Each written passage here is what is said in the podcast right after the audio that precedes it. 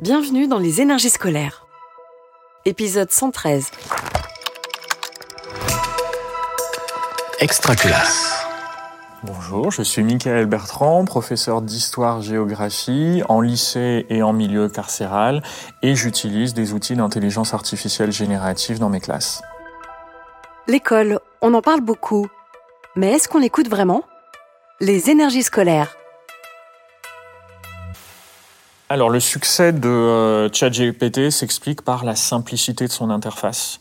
Lorsque vous rentrez euh, sur le site de, de ChatGPT ou vous ouvrez l'application, vous avez en fait juste une boîte de dialogue euh, et donc vous posez votre question en bas comme sur WhatsApp, comme si vous étiez en train d'écrire un texto. Et lorsque vous cliquez sur Envoyer, euh, vous avez une réponse qui se rédige devant vos yeux. Bonjour tout le monde, je vous laisse vous installer, sortir vos affaires, je valide l'appel. Je suis euh, formateur euh, notamment sur euh, l'usage du numérique dans un contexte d'éducation. J'ai longtemps été formateur sur des questions de, de classe inversée et donc l'utilisation de capsules vidéo, de questionnaires et d'exerciceurs numériques, etc. Donc finalement, l'arrivée de ChatGPT, moi, m'a immédiatement posé question en tant qu'enseignant. Et, et la première question que je me suis posée, c'est quelles, vont être les conséquences pour l'exercice de notre métier et comment puis-je former mes élèves pour utiliser ces outils qui de toute façon sont là? J'ai consacré plusieurs mois à me former à ces questions. J'ai lu beaucoup et je continue à lire euh, des ouvrages, des articles. J'ai également assisté à des, euh, cours euh, qui sont surtout donnés aujourd'hui par des universités anglo-saxonnes, des cours de prompt pour savoir euh, utiliser euh, ces outils. Là, on est sur un sujet de dissertation. Et un sujet de dissertation, je vais vous autoriser à mobiliser une intelligence artificielle générative. Le sujet est le suivant. Dans le cadre d'une dissertation sur l'économie de plantation et les traites négrières, 16e, 19e siècle, vous réaliserez une partie de dissertation ayant pour thème la traite négrière et les économies de plantation dans les colonies françaises. Pour la séance d'aujourd'hui, deux activités étaient au choix. La première activité était une étude de documents visant à chercher des citations à l'intérieur d'un document texte et d'une image. La deuxième activité proposait de faire le plan d'une dissertation, d'une partie de dissertation, à l'aide d'un outil d'intelligence artificielle générative. Les élèves ont systématiquement le choix entre deux activités, puisque cet outil nécessite une inscription, nécessite d'utiliser un email.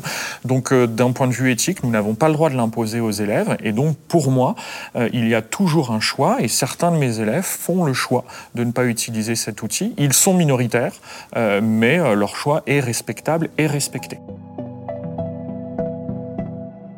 Alors pour les élèves qui ont travaillé avec une, euh, une IA générative, euh, le, la mission est relativement simple. Euh, ils se mettent en équipe et ils doivent euh, créer une question, euh, ce qu'on appelle un prompt. Ils doivent réfléchir à ce prompt. Et en fait, cette première démarche, elle n'est pas anodine parce que en faisant cela, ils sont obligés de rédiger une question qui mentionne systématiquement les attentes méthodologiques. Et donc, s'ils n'ont pas compris ce qu'est une dissertation, euh, ce qu'est une partie de dissertation, ce qu'est un argument, ce qu'est un exemple, ils ne peuvent pas réaliser cet exercice. Une IA générative va avoir tendance à faire ce que font naturellement des élèves, c'est-à-dire donner des titres. Des titres qui, globalement, vont parler à tout le monde. Le problème, c'est qu'un titre, ça ne fait pas une argumentation. Ça amène à faire un exposé, parfois un bon exposé, mais pas une argumentation. Et donc je suis obligé de revenir très régulièrement auprès de mes élèves pour leur expliquer que nous, on est en train de rédiger, d'argumenter, et qu'il faut réussir à me faire des liens entre des thématiques, des arguments et des exemples les plus précis possibles. Donc vous lui avez demandé une partie de dissertation et vous avez quoi? Bah, On a une partie de dissertation, mais sauf que dans sa partie, il y a une intro et une conclusion. Ah.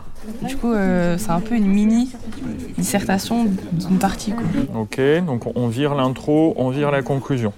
Une fois que vous vous concentrez sur ce qui vous a donné, est-ce que vous retrouvez ce qu'on attend d'une partie d'une dissertation? Mais je vois pas les exemples. Mais demande, demande des exemples. Demande-lui de rajouter des exemples. Ok, donc on y va pour lui demander de rajouter des exemples. Ouais. Alors, l'apparition de euh, ces outils d'intelligence artificielle générative euh, pousse euh, l'ensemble de la communauté éducative à réfléchir. Alors, le premier, la première réaction de beaucoup de collègues a été une réaction de, crainte, voire de panique, de dénonciation d'un outil de tricherie. Et là, j'ai l'impression quand même que petit à petit, on est en train de dépasser cette difficulté parce qu'on en discute, parce qu'on a de plus en plus de publications qui sont dédiées au monde de l'éducation et qui nous montrent comment utiliser euh, cet outil, en gardant toujours bien à l'esprit que l'idée n'est pas de l'utiliser à tout prix.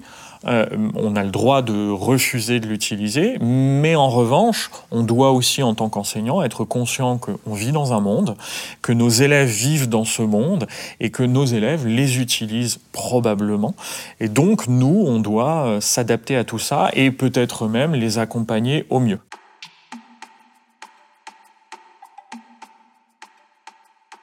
J'ai eu le, la possibilité l'année dernière euh, d'avoir de longues discussions avec euh, mes élèves euh, à l'occasion d'un voyage scolaire sur les IA génératives. Et donc je leur ai demandé si euh, on pouvait en discuter et s'ils acceptaient de me montrer comment ils utilisaient les IA génératives. Et là, on a des vraies traces qui, qui- qui nous permettent d'étudier un petit peu euh, leurs utilisations.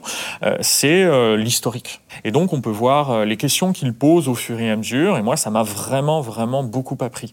Et, le constat que j'ai fait au mois de mai 2023, c'est que mes élèves posaient des questions brutes et s'arrêtaient là.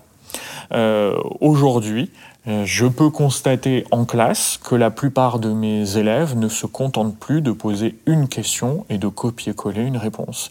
Ils entrent quasiment systématiquement en dialogue avec les IA génératives. Ils ne se contentent quasiment plus de la première réponse. Ils savent à chaque fois qu'il va falloir affiner, reformuler, préciser, voire corriger. Merci beaucoup. Alors, on a des questions ou des remarques? Jules?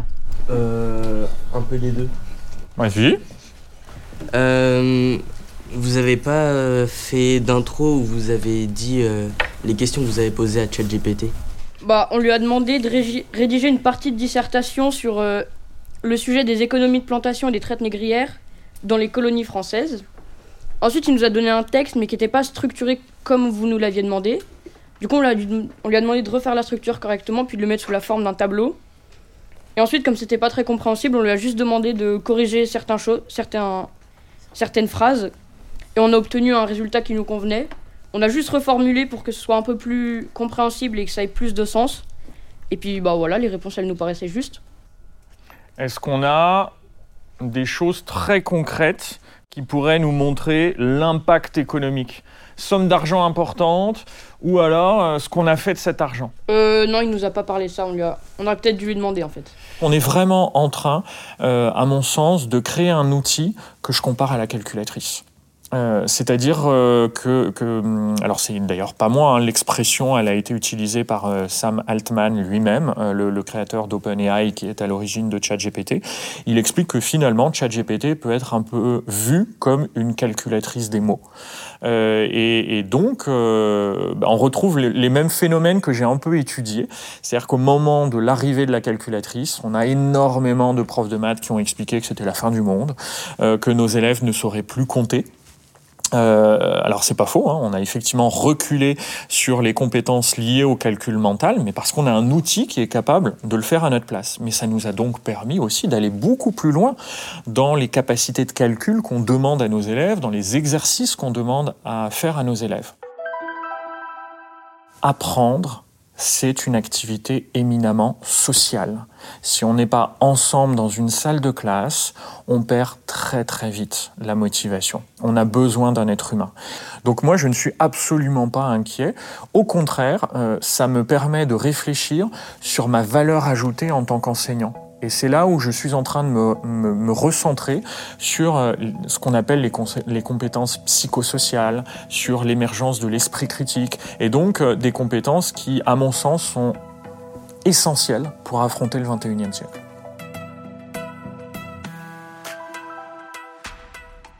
Vous venez d'écouter un épisode des énergies scolaires.